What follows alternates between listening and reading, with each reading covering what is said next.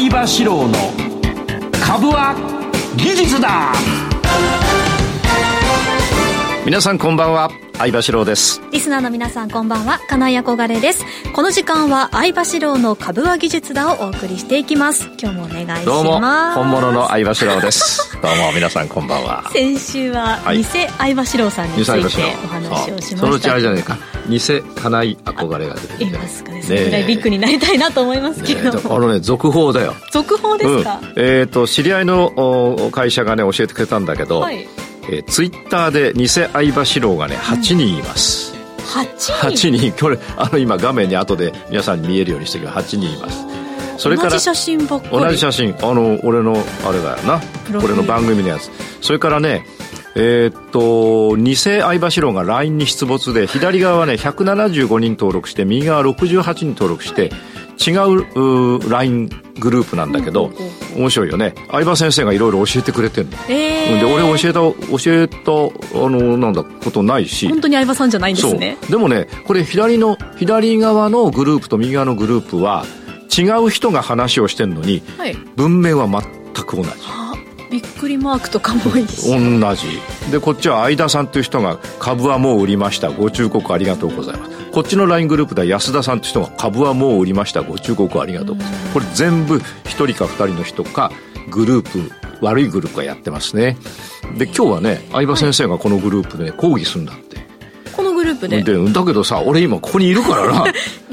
実際いらっしゃいますよね、ね、いるもんね、俺本物です。ということでねいろいろ困るわけだまああの皆さんもお気をつけいただいて私はあの LINE やってませんのであの、ね、やってないんです個人個人的にはやってるよ、う。ん、やってるけどあの、相場志郎でやってませんからそれからこういうところで発言しませんので、はい、えあのお気をつけくださいと。ね本当に本物の相場さんのお話を聞きたくて、うん、ここに入ってしまっている方もいらっしゃるかもしれない、うん、そう。それでねこれ結局最後は海外の FX 会社に口座を作らせるっていうところをやるんだわでマイナンバーカード送ってくださいとかさ。うん、だ皆さん引っかからないようにと。そうですね、うん、で憧れちゃんとこもなんかな知らない金融グループが来てたりね、はい、ちょっと気をつけましょうね。そうなんです、うん、で明るい話。はい明るい話も俺これ終わったらね、はい、あのプロテニスの、はい、ほら、えー、全豪オープンでベスト16で大活躍した西岡君とこれから飲み会。うん、銀座で飲み会い。いですね。銀座っつってもあのお姉ちゃんいるとこじゃなくて あの、えー、料理屋でな。何を食べに行くんですか？うんとね加賀料あばバレちゃうね。えっ、ー、とあの 北陸料理。うん、あの金えーと、金沢の料理ね。いいねはい、うん、一緒に食べて。で明日からね西岡君はあのアメリカに行って、えー、それヨーロッパかアメリカ行ってで今日錦織圭君も誘ったんだけど、はいはい、圭君はね、えーと、日曜日にフロリダの家に戻ってで IMG という世界最大のあのスクールがある。からそこが彼の出身なんでそこでトレーニングをしてるんで残念ながら行けませんと。あそうなんです、ね、団長の思いで行けませんと。行くと飲まされると。結構あんま飲まないんで。あ飲まないんです、ね。うん、飲まないけど飲めって言うとね飲みますか？飲んでもいいですよなんて。優しい。優しい。あの人は本当に優しい。じゃあ今日は結構飲む会になりそう、はい、今日は西岡君は飲みそうだなあの顔はな。大丈夫ですか？相葉さんは？体は？大丈夫です。大丈夫です。大丈夫です。今日も朝今日合気道行ってきて。あと点滴俺さ高濃度ビタミン 30g 打ってきたから。あねなんか打ってる方結構いらっしゃいますけど、うん、いいんですか？うんあのいい値段だよしょうね、はい、きっとね。そう。じゃあ今日はその力で番組頑張っていきましょう。よろしくお願いします、はい。はい、ありがとうございます。この番組は株職人の相葉史郎さんが長年の実績で生み出した技術でかつ実践的な株式トレードについてたっぷりとお話をいただく番組ですこの番組は YouTube ライブの相葉 TV 相葉史郎株塾公式チャンネルでも配信しています。動画配信についてはラジオ日経の番組サイトと相葉 TV でご覧いただけます。また番組を見逃したもう一度見たいそういった方のためにファームボンドの会員登録をしますと番組の過去の動画などもご覧いただけます。番組ホームページの会員登録バナーからよろしくお願いします。それでは番組を進めていきましょう。この番組はアイディアを形に、そしてその先へ、YHOW The YHOW Do Company と株塾を運営するファームボンドの提供でお送りいたします。相場志郎の相場の潮流。このコーナーは足元のマーケット環境を分析し、今後の見通しを伺います。それでは今日の相場を振り返っていきましょう。11日の東京株式市場で日経平均株価は3日続伸し、前の日と比べて289円71銭高の27,923円37銭で終えました。日銀の早期修正観測が後退し、円の対ドル相場の先安感が強まったことで、輸出関連株を中心に買いが優勢となりました。アメリカの著名投資家が日本株に強気な見方を示したと伝わると、上げ幅が400円を超えて2万8000円台に乗せる場面もありました。日銀の上田和夫総裁が昨日の就任会見で、長短金利操作や政府との共同声明などについて現行のまま維持する姿勢を示したことで大規模緩和策の修正観測が遠のきました。円相場が円安、ドル高に傾き、国内株相場の支えとなりました。11時に日本経済新聞電子版が、ウォーレン・バフェット氏が日本株について追加投資を検討していると述べたと報じると、先物主導で買いの勢いが加速する場面がありました。バフェット氏は大手商社株の保有比率が上昇したことにも言及し、商社株は午後にかけて大幅上昇しました。最も2万8000円を超える水準での戻り待ちの売りも出て上値は重くなりました。東証株価指数トピックスは3日続伸し、15.32ポイント高の1991.85で終えました。東証プライムの売買代金は概算で2兆5260億円と3営業日ぶりに2兆円台に乗せました。売買高は10億4600万株、東証プライムの値上がり銘柄数は1385と全体の7割強を占めました。値下がりは365、そして変わらずは85銘柄でした。ということです。はい俺がアメリカ行って講演したら、はい、日本著名投資家相場志郎さんが、はい、えー、アメリカ株について追加、はい、あ投資を検討してると。アメリカ株下がっちゃったりしてね。影響がありますよ。さて、えー、日経先物を見ていきますと、はい。現時点で、うん、えー、引けた後の、あの、新しい動きの日経先物はですね、今、陰線になってます。で、えー、ここ2日間上げてきて、えーえー、今、ちょっと陰線になってますと。これ、はい、えー、でね、移動平均線に注目したいんですが、紫、青、赤、緑。したがって紫と青がもうできました。で、緑上がってます。緑の下に赤ですから、はい、えー、明日も明後日も上がっていけば、多分パンパカパンになるという、要するにパンパカになる可能性があるところですね。ですから、えー、現時点では強い。うん、ただし、上は詰まっている。詰まってる、うん、ここ前の高値。ここ前の高値。こっちも前の高値。えー、それから2万8000円近辺っていうのがやっぱりあの、2000円ごとの節目ですから、はい、そこで売られる可能性もあると。場合によっては売られちゃえば、バフェットは、えー、ミスター・バフェット発言、ま、祭りということになるか。うん、まあ、いずれ遠く、遠くね、商社株が上がるのかもしれない。やっぱり、バフェットさんがね、あの、持ってるわけだから、増やしたわけだ。ただ、あの、現状はですね、一日だけのお祭りになっちゃうかもしれませんけど、わかりませんが、ただね、移動平均線はいいとこに来てると。で、週足上がりそうになってると。移動平均線はね。はい、ただ、頭が詰まってるから気をつけましょうと。で、週足見ていただくと、はい、えっ、とね、えー、青、紫、つまり、えー、30に、30週移動平均線と50週移動平均線が重なってきて、その上に、えー、緑と赤、10週と5週がありますから、はい、もしこれ週足で今週上に抜けるとね、うん、週足パンパカパンになる可能性がある。したがって現状では強い。つまり、冷やし週足とも現状では強いです。現状では強いので、えー、上げに対する、えー、売ってる人は上げに対する警戒が必要。買ってる人は、はいまだ手締まわないと。ところがそうなんだけど、やっぱ頭がここ、過去1年間の高値って28,400円とか500円にあるから、はい、そこまで上がって売られるかどうかだな。それをかなり様子を見ないと、うんうん、といけないんじゃないかな。で、月足このまま、もと来月ぐらいにボーンと上がっちゃうと、月足パンパカパンになる可能性があるけど、上に3万円というのがあるから。ということでまとめると、日経はね、あの、日足が、えー、パンパカパンになりそうで、週足もなりそう。はい、上がっていけば、はい、えー、ここに書いてあります。このまま上げるとパンパカパン完成。はい、日足、週足、うんうん。ただし、上が詰まっている。詰まってるっていうのはもう、あの、頭に過去のや高値があるから、はい、えー、この後、ちょっと上がって買いを取った後どう動くかは慎重に見極める必要が、なんか俺、なんかあの、うん、お役人の人みたいな。慎重に見極める必要が、う。ん、つまりね、はい、あの、今つあの、パンパカパンに冷やし週足なりそうなんだから、はい、えー、買ってた方がいいんだけど、上の方行くと過去の高値がいっぱいあるから、そこで一回売られたりするんで、うんうんうん、あえてそういうめんどくさいところに入るよりは、もっとこう、読みやすい動きの個別銘柄に行った方がいいかなっていう感じがしてますと。はい、えー、次にドル円のお話でいきますけれども、うん、えー、ドル円は前回のこの番組でお話したのはですね、えー、なんだっけ、うんと、ダブル底になるぞと。はいうん、で、ちょっと今一緒にね、えー、ドル円見ていきましょう。えー、ドル円見ていただきますと、はい、うん、こうだな。これ時間何分までだっけ？18分までまだ時間ありまだあるよな。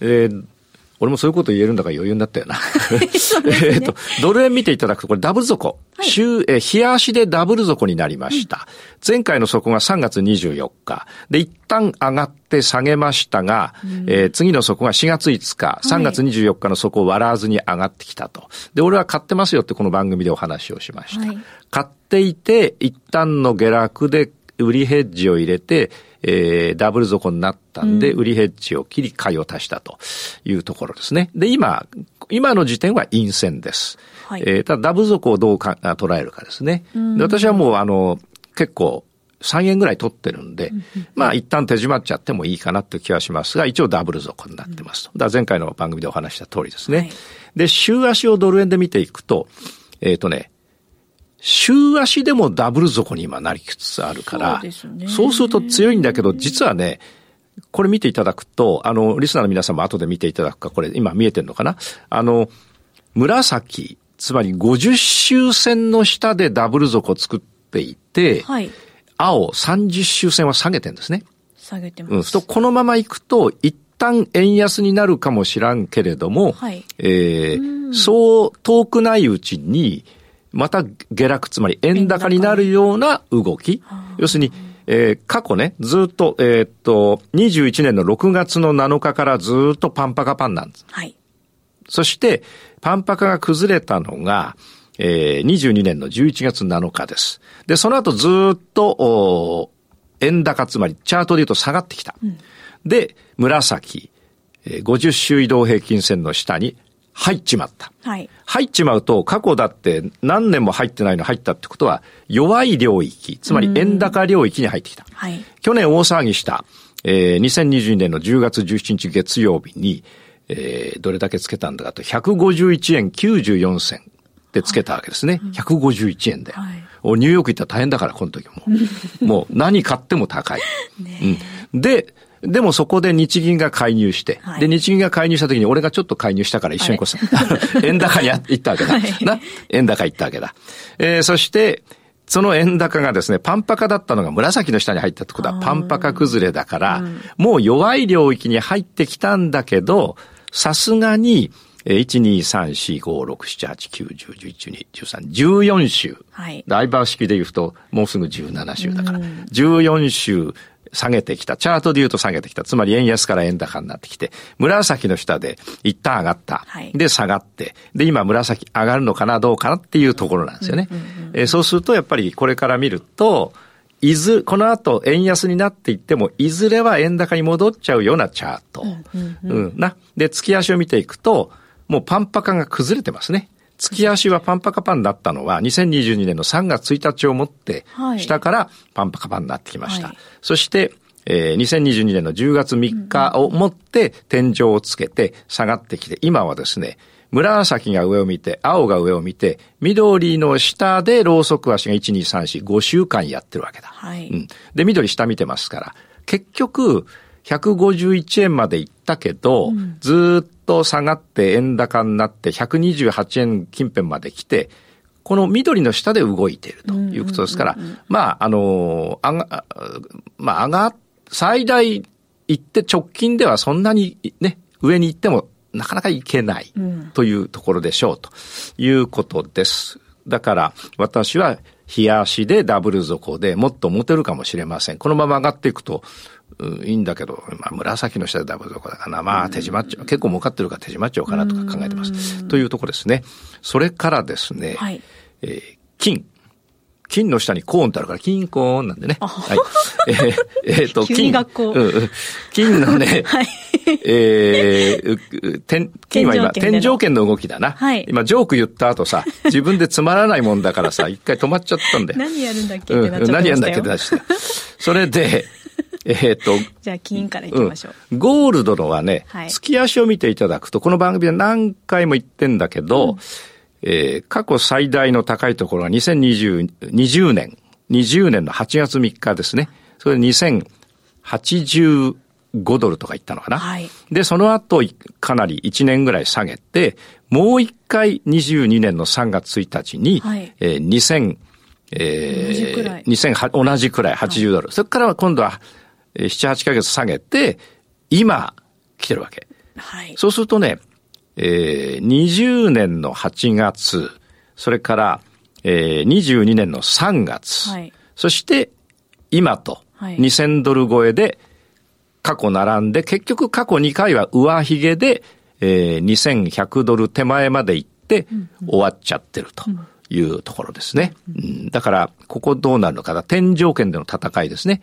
これ抜けていくのか、あるいは、可能性も。可能性も考えておいた方がいい。うん、抜けていくのか、それから下がっていくのか。で、これは月足見ちゃダメで、えー、月足が抜けな、抜けていくためには、日足がパンパカパンになって上がっていかないといけないから、はい、今日自体はまだパン、ああの、パンパカではあるけど、下半身じゃないから、はい。うん、赤の上行ってないから、はいね、うん、まだちょっと買わないというところ。うん、だから結局、月足でにこの過去の高値抜けるとしたら、はい、日足がまず動き始まらないと。抜けない。ないうん。そうすると今、日足はパンパカになってるけど、赤の上、5日線の上に出てないので、うん、まだ買いまではしなくていいかなと。もしかしたら下がっちゃうかもしれないから。うん、で、赤の上、5日線の上に日足できたら、一旦は買いを入れておくと。で、えー、下がるか上がるか見ておくと。で、前回の高値が2050ドルなんだな。先々週、先週、えー、先週ぐらいつけたやつ。で、俺そこで売ってんだよね。だいいの持ってんだ。で、週足で見ると、やっぱり過去のえー、高値に来てます。で、過去は、えー、上髭がバーっといったんだけど、下がってます。それが、うん、3月なのかな上髭バーっと2080ドルぐらいまでいったんだよ。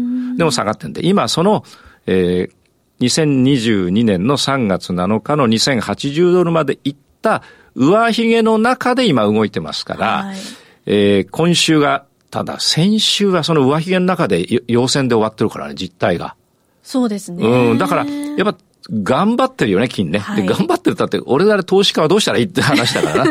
うん。他の番組でもな、頑張ってるとかすごいとか言ってるけどさ、じゃあ俺らどうしたらいいんだって聞いてる人はな、ね、どうしたらいいかっていうと、えー、っと、過去の天井だから、あの、売りを狙いながらも、えー、冷やしで下半身になれば買いヘッジを入れておくと。はい、で、抜けたらやっぱり買いを増やしておくと。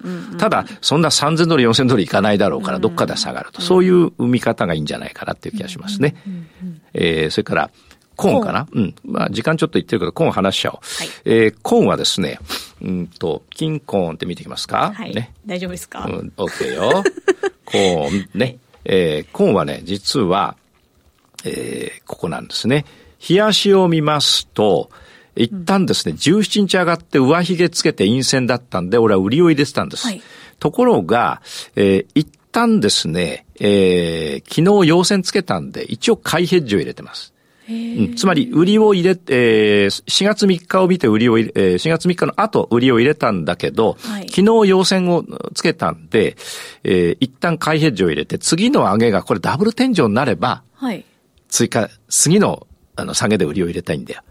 上がったでしょ？はい。で、この辺で売りが入ったでしょ、うん、売り入ったから、から売り、売りが儲かったんだけど上がってきた。うんうん、で、もう上がってきたけど、この辺二十何本目だから、こう言って、この前の高値あたりでもう一回こけてくれば下がるんだけど、はい、こけないでこのまま下半身つけて上がっちゃう可能性もあるから、うん、今そういう際どいとこかなという感じ。どっちかわからない。わかんない。だから俺は売り入ってたんだけど、買いヘッジ入れました。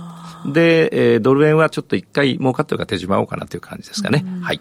かりました。はい、以上、相場志郎の相場の潮流でした。ワイハウことザ・ワイハウドゥカンパニーをご存知ですか？ワイハウは音楽と IT を融合させたエンターテイメント事業、IT ソリューション事業、飲食関連事業、教育事業など幅広いジャンルの開発とサービスを行う企業です。音楽と IT 技術の融合、NFT 事業やブロックチェーン事業を推進するために音楽家であり最新の IT 技術に深い知識を持つ小室哲哉氏とエンターテインメント事業を通じてさらなる飛躍を目指しています。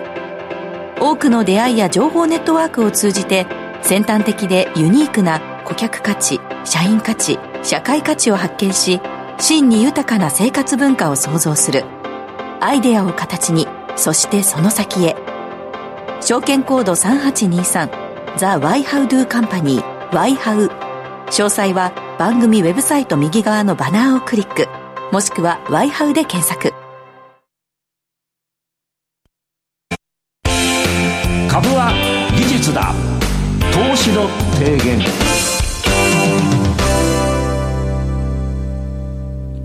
ここでは相葉さんにトレードの提言についてお話をいただきます、はい、今日の提言は？今日はね場面場面での縦玉をあらかじめ決めておくと。定石。定石という話。で、ね、番組前のミーティングで、はい、あの、憧れちゃんに定石って知ってると知ってたね。番組で教わりましたから。あ、そうか。教わったのか。はい。なんだなんだなんだ。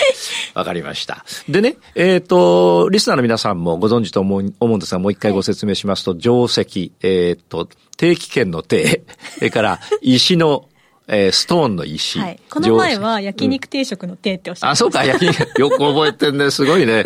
そう、焼肉定食の定に、あの、ストーンの石で定石なんですけど、はい、囲碁とか将棋で、えー、まあ、あの、盤の面が決まってるわけだから、はい、ここに打たれると、えー、もう過去何百年か何千年かの歴史の中で、ここにこういうふうに打たれると、もうこう対応するしかないと。はい、もう目が決まってるからね。はい、同じようにですね、えー、トレードでも、決めておいた方がいいと思うというお話です。うん。え例えばパンパカパンに至っては、はい、下から、えー、紫50日線、そして、えー、青30日線、緑10日線、えー、赤5日線という動きで、はい、えー、右肩上がりで上がってるわけです。はい、例えばチャートを出しますと今、オープンハウスのチャートを出してますが、えー、この部分がパンパカパンなわけですね。はいえー、あが画面出ますかね、うん、パンパカパンなわけです。